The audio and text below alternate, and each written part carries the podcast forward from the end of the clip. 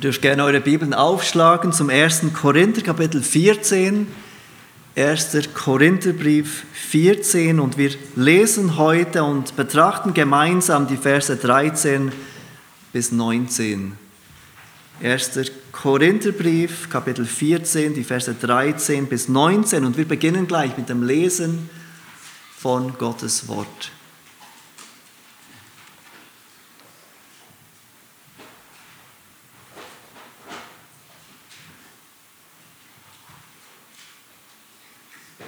Der Apostel Paulus schreibt die folgenden Worte an die Gemeinde in Korinth, inspiriert durch den Heiligen Geist. Darum, wer in einer Sprache redet, der bete, dass er es auch auslegen kann. Denn wenn ich in einer Sprache bete, und so betet zwar mein Geist, aber mein Verstand ist ohne Frucht. Wie soll es nun sein? Ich will mit dem Geist beten, ich will aber auch mit dem Verstand beten.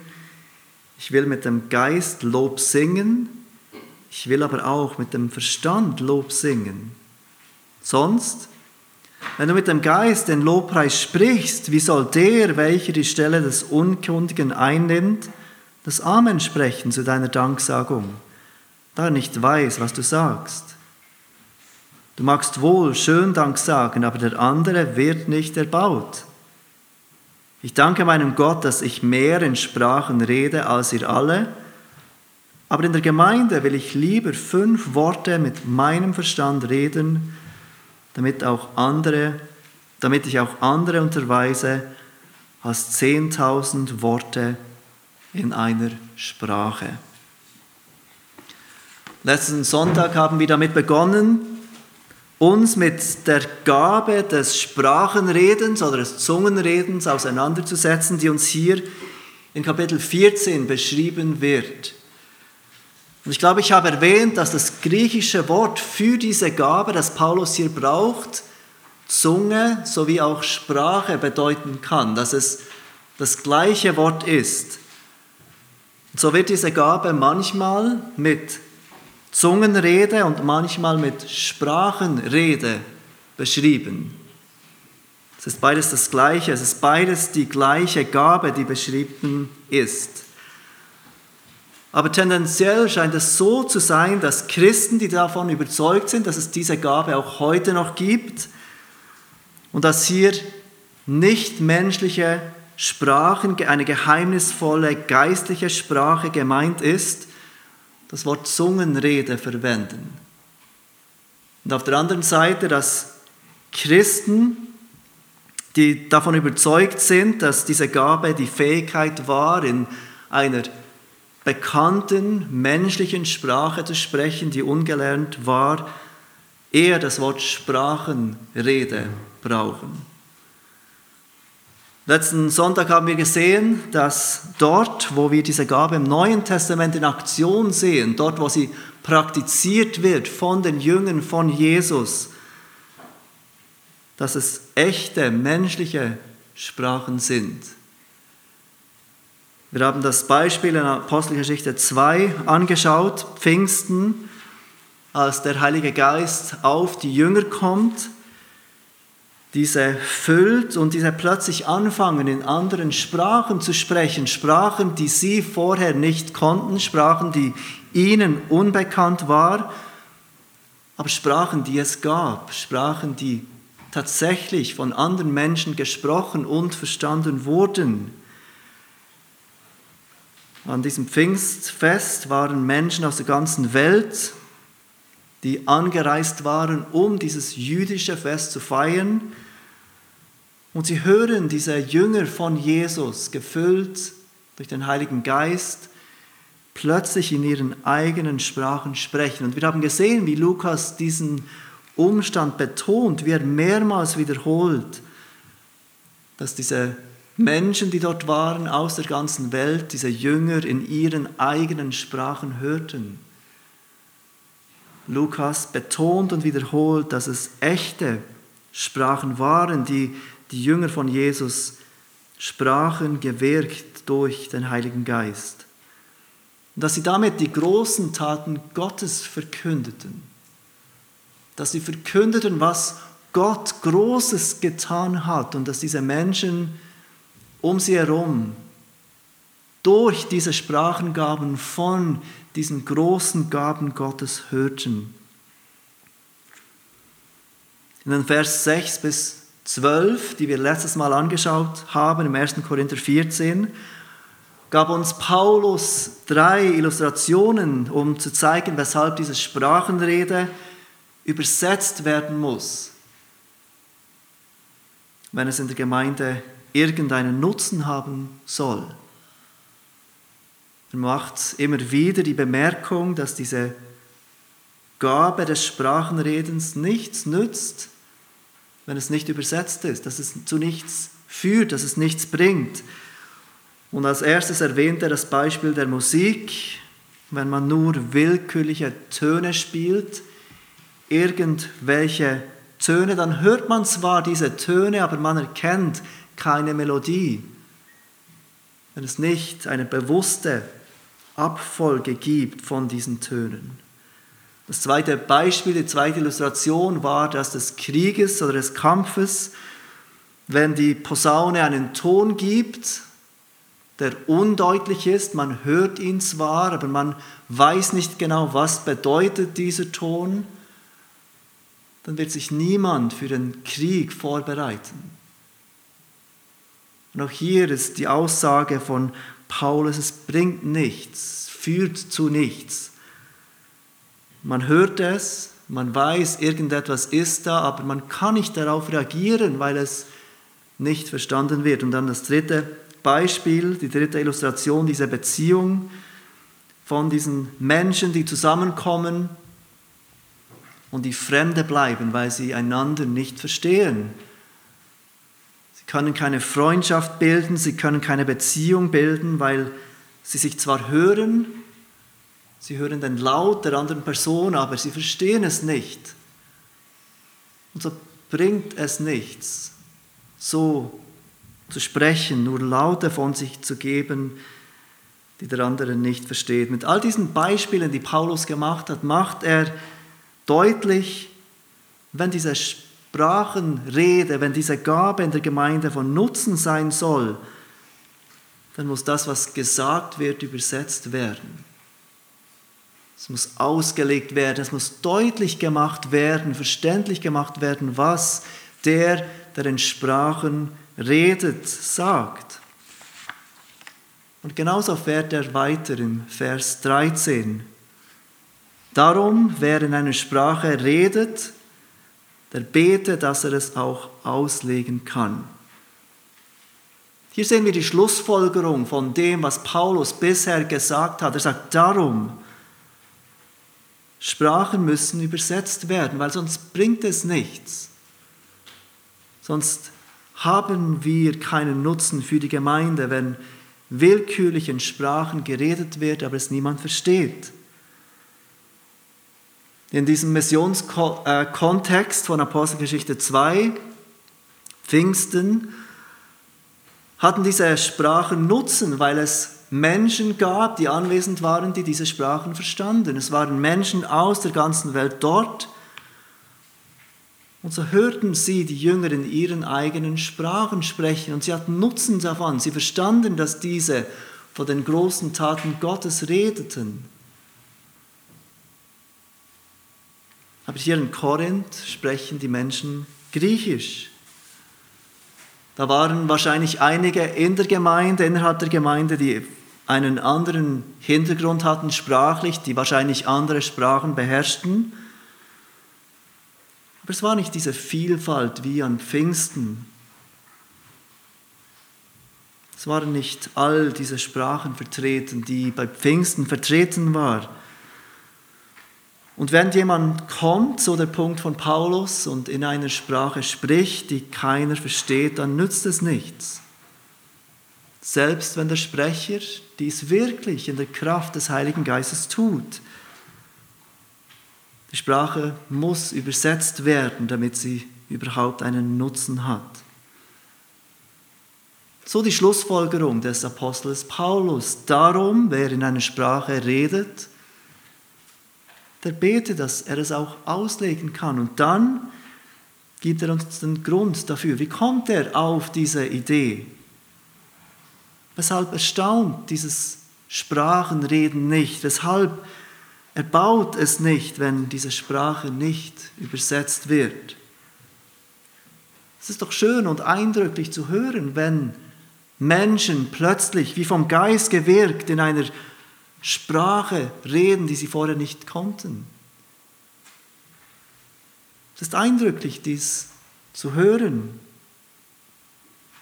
Es wäre auch unterhaltsam, wenn plötzlich verschiedene von uns aufstehen würden und in Sprachen sprechen würden, die ihr nicht gelernt habt. Stellen wir uns einmal vor, Freddy steht auf und fängt an, in Mandarin zu sprechen.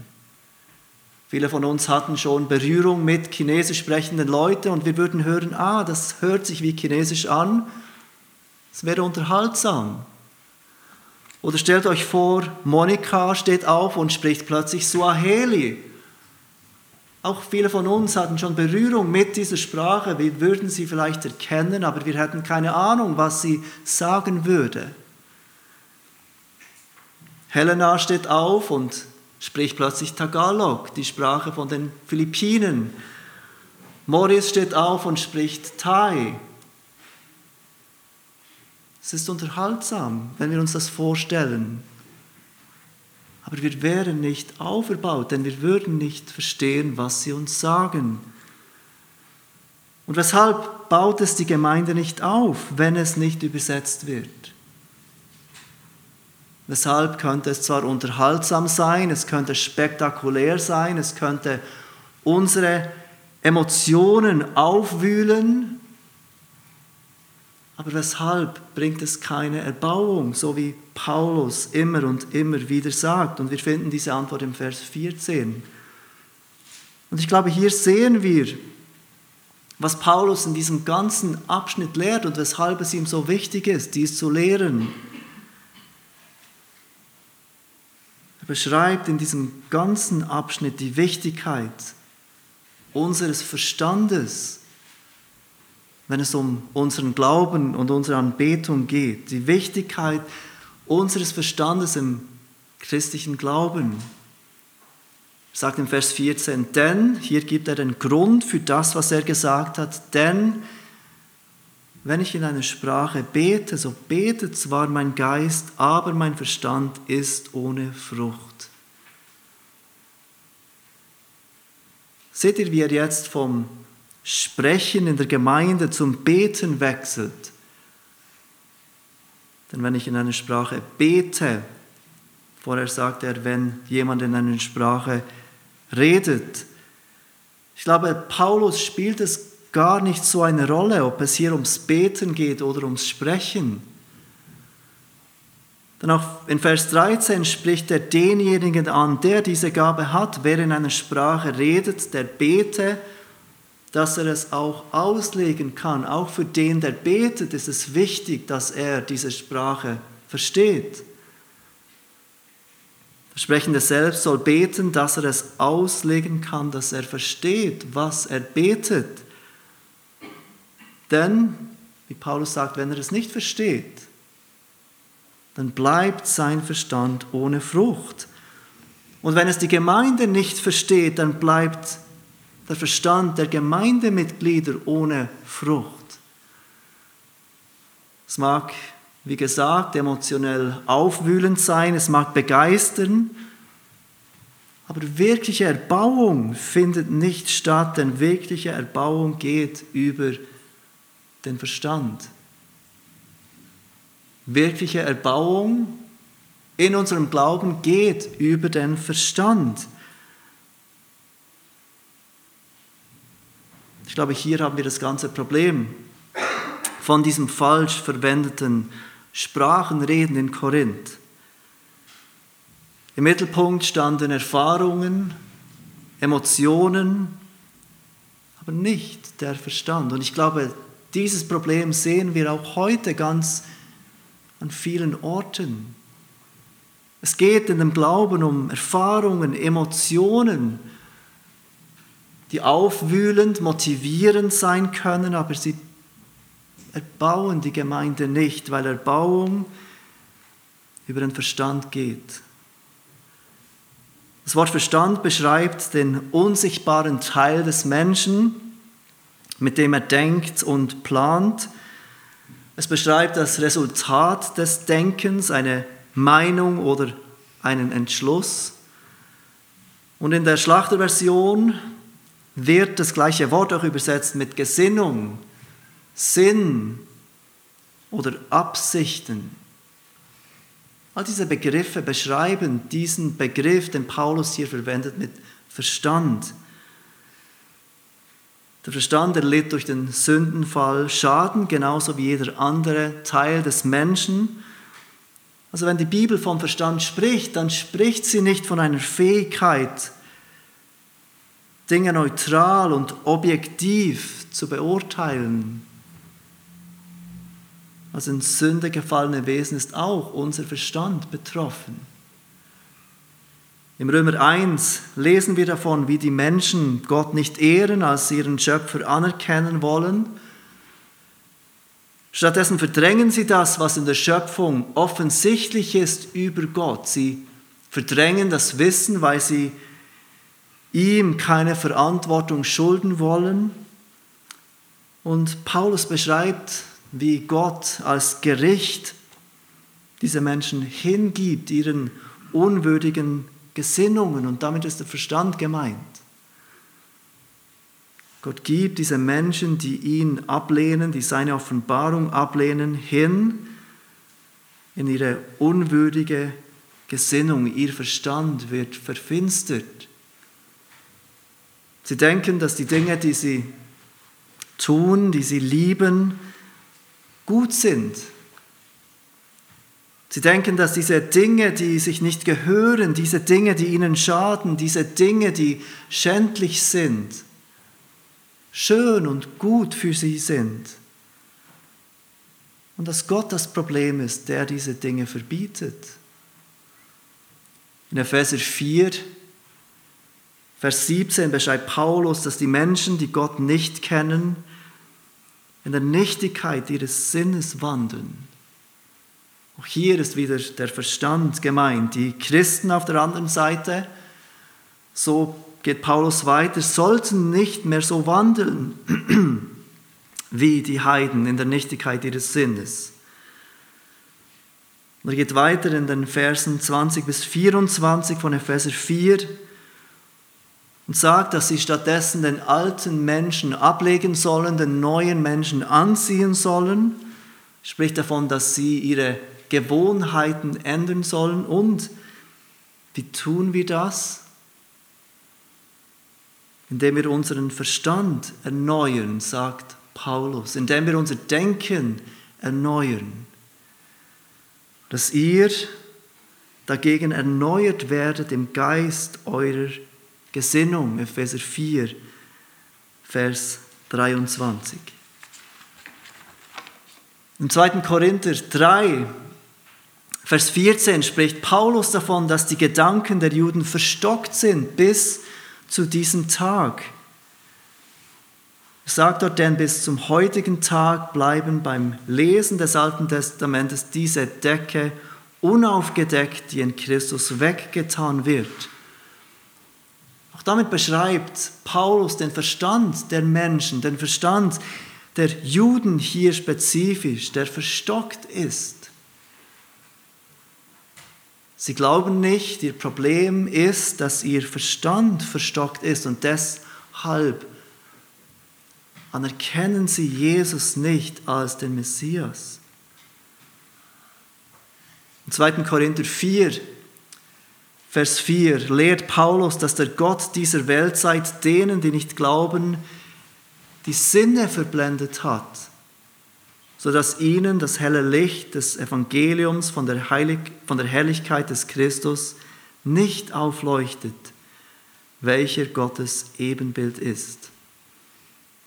Auch hier spricht Paulus den Verstand der Menschen an, die Christus ablehnen. Er lehrt, dass der Gott dieser Weltzeit, Satan, die Sinne verblendet hat, den Verstand verblendet hat von all diesen Menschen, die nicht auf Jesus Christus vertrauen, die nicht als ihren Herrn anerkennen, die nicht Buße tun und ihm nachfolgen. Ihr Verstand ist verblendet und deshalb glauben sie nicht. Im Kolosser 2, Vers 18 spricht Paulus von Menschen, die eine fleischliche Gesinnung haben und er warnt Christen, sich durch diese Menschen nicht um ihren Kaufpreis zu bringen und fleischlich zu werden im Verstand. Im 1. Timotheus 6, Vers 5 weist er Timotheus an, sich von Menschen fernzuhalten, die unnütze Streitgespräche führen wollen, weil diese eine verdorbene Gesinnung haben, einen verdorbenen Verstand. Im 2. Timotheus 3, Vers 8 spricht Paulus von Menschen, die eine verdorbene Gesinnung haben und deshalb untüchtig sind zum Glauben. Sie glauben nicht, weil ihr Verstand verdorben ist. Und in Titus 1, Vers 15 beschreibt er Paulus die Befleckten und Ungläubigen, denen nichts rein ist, sondern sowohl ihre Gesinnung als auch ihr Gewissen sind befleckt. Die Bibel macht sehr, sehr deutlich, dass unser Verstand, der Verstand des Menschen, gefallen ist. Dass er nicht neutral ist, dass er nicht objektiv ist und Dinge objektiv beurteilt, so wie man heute gerne glauben möchte. Der menschliche Verstand, der, natürliche, der, Verstand des natürlichen Menschen ist gefallen, verstockt verdunkelt, verblendet, befleckt, verdorben. Aber wir sehen die Wichtigkeit des Verstandes nicht nur, wenn wir diese Menschen anschauen, die nicht glauben, wenn es darum geht, wie wichtig der Verstand ist bei denen, die Gott ablehnen. Wir sehen die Wichtigkeit des Verstandes auch bei denen, die glauben. Im Lukas 24 zum Beispiel, das Kapitel, das anfängt mit der Auferstehung von Jesus Christus, das uns dann diese Emmaus-Jünger beschreibt, denen Jesus die Augen öffnet und die ihn erkennen, geht weiter gegen Ende des Kapitels und berichtet uns von den Jüngern, von den Jüngern, die mit Jesus unterwegs waren über all die Jahre, die von ihm gehört haben, die ihn gesehen haben, die diese Dinge erfahren haben, die er tat. Jesus, der Auferstandene, kommt zu diesen Jüngern und die Jünger denken, es ist ein Geist. Sie glauben nicht, dass es Jesus ist, der auferstanden ist. Er hat ihnen angekündigt, dass er auferstanden, auferstehen wird, aber sie begriffen es nicht. Und wir lesen dann im Lukas 24, in Vers 41, dass sie immer noch nicht glaubten, als sie Jesus sahen. Sie sind immer noch verwirrt nach der Kreuzigung und Auferstehung ihres Herrn. Sie verstehen nicht, was genau passiert war und warum das passiert war, obwohl Jesus es ihnen mehrmals so deutlich gesagt hatte. Aber dann lesen wir ab Vers 45 von Lukas 24. Da öffnete er ihnen das Verständnis, damit sie die Schriften verstanden. Und plötzlich machten Dinge Sinn. Plötzlich glaubten sie, plötzlich erkannten sie, wer Jesus war, weshalb er sterben musste. Der Herr öffnete seinen Jüngern das Verständnis. Auch hier sehen wir die Wichtigkeit des Verstandes. Dann sendet er sie aus, um Jünger zu machen im Rest des Kapitels. Nachfolge geschieht nicht, wenn wir irgendein Gefühl haben, sondern wenn wir beginnen zu verstehen, wenn wir beginnen zu verstehen, wer Gott ist, was Christus für uns getan hat, dass er sein Leben gab für Sünder und dass wir darauf mit Buße und Glauben reagieren müssen. Nachfolge geschieht, wenn Gott in seiner Gnade diesen verstockten, verfinsterten Verstand öffnet und wir sehen dürfen, wer Jesus ist. Aber der Verstand spielt nicht nur am Anfang unseres Glaubens eine Rolle. Es ist auch durch den Verstand, durch den wir wachsen in unserem Glauben, durch den wir wachsen in unserer Heiligung. Im Römer 12, Vers 2 schreibt Paulus die folgenden Worte. Römer 12, Vers 2. Er sagt dort, und passt euch nicht diesem Wettlauf an, sondern lasst euch in eurem Wesen verwandeln durch die Erneuerung eures Sinnes oder Verstandes, damit ihr prüfen könnt, was der gute und wohlgefällige und vollkommene Wille Gottes ist. Der Gegensatz zum Laufen in diesem Weltlauf ist die Erneuerung des Sinnes, die Erneuerung des Verstandes. Wir wachsen in der Heiligung, wenn unser Denken angepasst wird der Wahrheit Gottes, wenn unser Denken von der Wahrheit Gottes beeinflusst wird, wenn wir beginnen richtig zu denken über Gott und über uns. Heiligung geschieht durch den Verstand und auch der geistliche Kampf als Christen geschieht durch den Verstand. In Römer 7 beschreibt Paulus so eindringlich, wie dieser Kampf herrscht im Herzen des Gläubigen. Dieser Kampf zwischen der alten Natur und der neuen Natur, wie dieser Kampf fortwährend ist, auch im Leben eines Christen. Und dann schreibt er im Römer Kapitel 7, äh, Vers 22 bis 25 die folgenden Worte. Denn ich habe Lust an dem Gesetz Gottes nach dem inneren Menschen. Ich sehe aber ein anderes Gesetz in meinen Gliedern, das gegen das Gesetz meiner Gesinnung streitet oder gegen meinen Verstand streitet und mich gefangen nimmt unter das Gesetz der Sünde, das in meinen Gliedern ist. Ich elender Mensch, wer wird mich erlösen von diesem Todesleib? Ich danke Gott durch Jesus Christus, unseren Herrn. Er beschreibt diesen Kampf der alten und neuen Natur in unserem Verstand. Er findet in unserem Verstand, in unserem Denken statt. Und so schreibt Paulus im 2. Korinther 10, die Verse 3 bis 6, folgendes über den geistlichen Kampf generell. Denn obgleich wir im Fleisch wandeln, so kämpfen wir doch nicht nach Art des Fleisches, denn die Waffen unseres Kampfes sind nicht fleischlich, sondern mächtig durch Gott zur Zerstörung von Festungen, sodass wir Vernunftschlüsse zerstören und jede Höhe, die sich gegen die Erkenntnis Gottes erhebt, und jeden Gedanken gefangen nehmen zum Gehorsam gegen Christus und auch bereit sind, jeden Ungehorsam zu bestrafen, sobald euer Gehorsam vollständig geworden ist. Ein etwas komplizierter Text, aber was Paulus hier lehrt, ist, wir zerstören in diesem geistlichen Kampf Vernunftschlüsse. Wir zerstören jede Höhe, die sich gegen die Erkenntnis Gottes erhebt.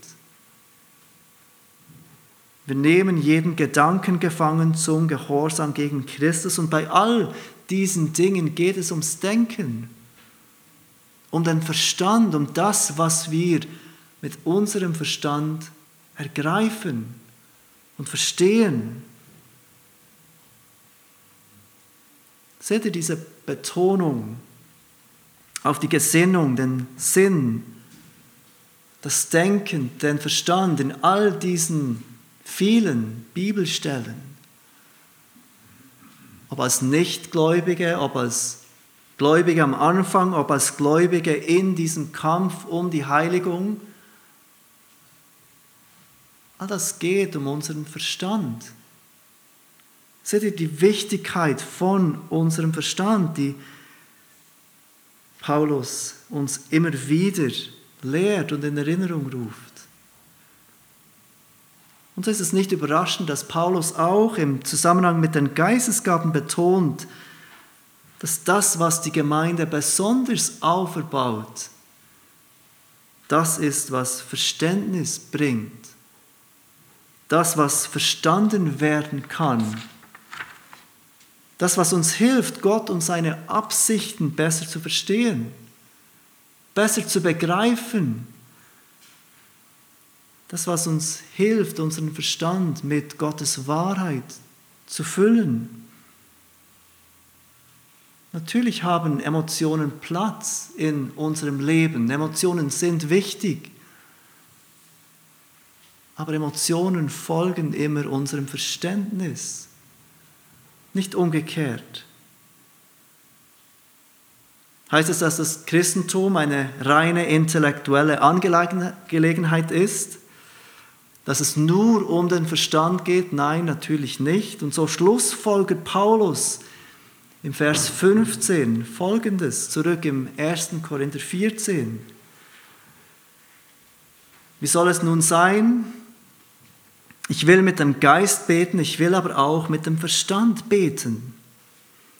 Ich will mit dem Geist Lob singen, ich will aber auch mit dem Verstand Lob singen. Manche Christen nehmen diesen Vers, vielleicht habt ihr das auch schon gehört, vielleicht habt ihr das auch schon so gedacht und sagen, seht ihr, Paulus spricht hier von einem Gebet im Geist, unabhängig von einem Gebet mit dem Verstand. Und er spricht von einem Lobpreis im Geist, unabhängig vom Verstand. Und wir sollten beides tun, sagt Paulus. Manchmal sollen wir im Geist beten, ohne den Verstand. Manchmal sollen wir mit dem Verstand beten. Manchmal sollen wir im Geist singen, ohne den Verstand. Manchmal sollen wir mit dem Verstand singen. Aber mit all dem, mit all dem Wissen, mit all dem Bewusstsein, wie wichtig der Verstand ist, ist es viel wahrscheinlicher, dass Paulus hier davon spricht, dass wir beides gleichzeitig tun sollen.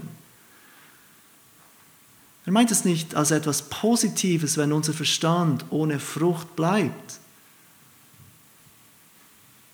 Der Geist ist nicht irrational und der Verstand unter der Autorität von Jesus Christus ist nicht ungeistlich. Beides soll zusammen eingesetzt werden, Geist und Verstand. So beten wir im Geist und gleichzeitig auch mit dem Verstand. So singen wir im Geist und gleichzeitig auch mit dem Verstand.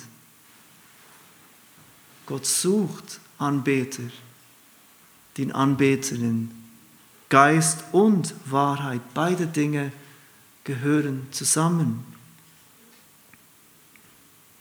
In den Versen 16 bis 17 kommt Paulus noch einmal darauf zu sprechen, was das Problem von diesen unübersetzten Sprachen ist. Auch wenn es als Lobpreis geschieht. Auch Lobpreis soll dazu dienen, dass unser Verstand erbaut wird. Wenn wir Lieder singen, die von Gottes Wahrheit zeugen, dann wird unser Verstand beeinflusst durch diese Wahrheit. Wenn wir einander hören, wie wir Gottes Wahrheit singen, dann wird unser Verstand gelehrt in dieser Wahrheit.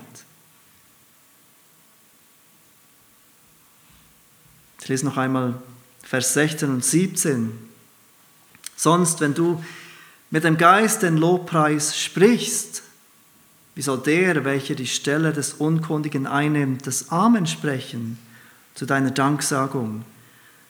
Da er nicht weiß, was du sagst. Du magst wohl schön Dank sagen, aber der andere wird nicht erbaut. In Vers 17 kommt Paulus erneut zurück auf diesen Grund für die Geistesgaben, damit der andere erbaut wird, damit die Gemeinde erbaut wird.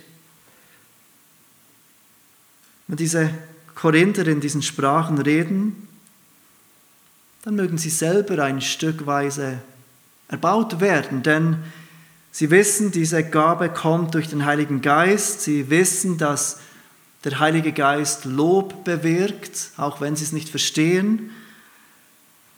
Vielleicht denken Sie an die Jünger in Apostelgeschichte 2, die durch den Heiligen Geist gewirkt Gott, von Gottes großen Taten sprechen und sie werden ein Stückweise erbaut, wenn sie in diesen Sprachen beten oder Lobpreisen, auch wenn sie es nicht verstehen. Aber der andere wird nicht erbaut, so wie Paulus uns erneut in Erinnerung ruft. Du magst wohl schön Dank sagen für all das, was Gott in dir tut. Aber was, was ist mit dem anderen? Der andere mag beeindruckt sein, aber der andere wird nicht erbaut. Der andere kann dafür nicht Danksagung sprechen. Er wird nicht erbaut werden. Damit er erbaut wird, wie Paulus deutlich macht, braucht es Verständnis von dem, was gesagt wird. So sagt er weiter im Vers 18 und 19, ich danke meinem Gott, dass ich mehr in Sprachen rede als ihr alle. Paulus ist nicht gegen diese Gabe des Sprachenredens per se, aber in der Gemeinde will ich lieber fünf Worte mit meinem Verstand reden, damit ich auch andere unterweise, als zehntausend Worte in einer Sprache. Paulus erkennt die Wichtigkeit des Verstandes in unserem Leben, in unserem Leben als Christen. Und er sagt, er würde viel lieber fünf Worte, ganz wenige Worte an diese Gemeinde richten mit dem Verstand, damit sie es verstehen und auferbaut werden, als zehntausend Worte in einer Sprache, die zwar in Korinth Eindruck erwecken würde. Dort, wo diese Gabe des Sprachenredens so hochgeachtet wurde. Aber er erkennt, dass mit all diesem Eindruck keine echte Erbauung stattfinden würde. Manchmal hört man den Einwand, dass wenn wir zu sehr den Verstand ansprechen, wenn es zu sehr um den Verstand geht, in unserem Leben, dass wir in der Gefahr stehen, Pharisäer zu werden. Vielleicht habt ihr das auch schon gehört. Ihr nehmt die Bibel zu ernst, ihr versucht zu fest die Bibel zu kennen, ihr beruft euch immer wieder auf die Bibel. Und genau das taten ja auch die Pharisäer. Aber was war es, das die Pharisäer wirklich taten. Was war wirklich der Fehler der Pharisäer? Ihr Fehler war nicht, dass sie zu viel wussten. Es war nicht so, dass ihnen ihr Bibelwissen im Weg stand, Gott zu kennen und Christus zu erkennen.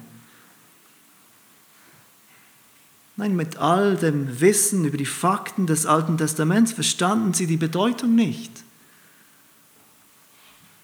Sie hatten keine wirkliche Erkenntnis von dem, was das Alte Testament offenbart.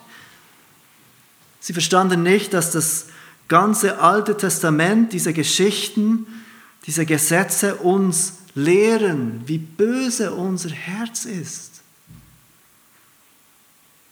Sie verstanden nicht, wie das Gesetz uns die Augen öffnen soll, wie sehr wir Vergebung brauchen durch jemand anderes, der für uns diese Gesetze einhält. Sie verstanden nicht, dass diese Gesetze uns nicht gut fühlen lassen sollen über uns selbst,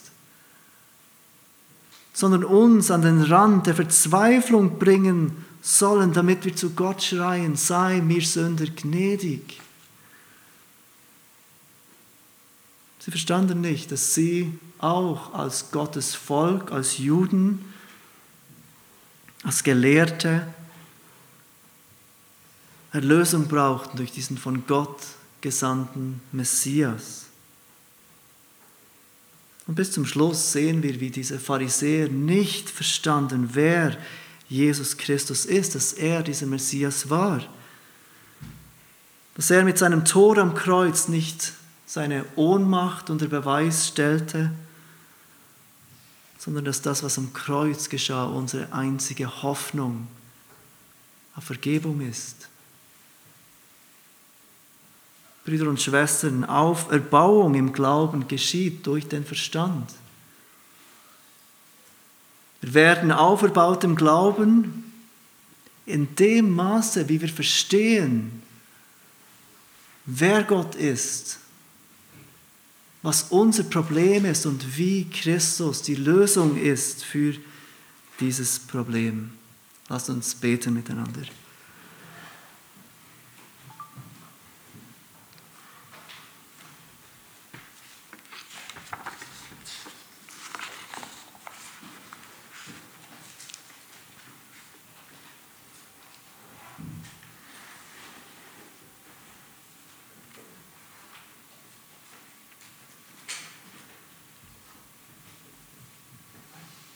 Vater, wir danken dir für diese korrigierenden Worte an die Gemeinde in Korinth, die so viel Gewicht gab dem, was unterhaltsam war, dem, was spektakulär war, aber die aus den Augen verloren, dass wir, die Gemeinde auferbaut wird durch unseren Verstand, indem wir verstehen. Vater, wir bitten dich für alle von uns, dass du uns hilfst, dein Wort besser zu verstehen, dich in deinem Wort zu erkennen, dass es niemandem von uns so geht, als dass wir Fakten lernen über dich, aber nicht verstehen, weshalb das alles geschah. Wir bitten dich für deine Hilfe, dass wir in unserem Verstand bewahrt werden dürfen, dass dein Wort mehr und mehr Platz haben darf in unserem Verstand. Und wir erkennen, dass es dein Geist ist, der unser Verstand erleuchtet dass wir nur durch deine Hilfe diese Dinge verstehen können. Und wir bitten dich, dass du uns diese Erleuchtung immer wieder schenkst, dass wir deine Wahrheit besser und tiefer verstehen können und dass daraus dieses veränderte Leben zu deiner Ehre fließen darf. Amen.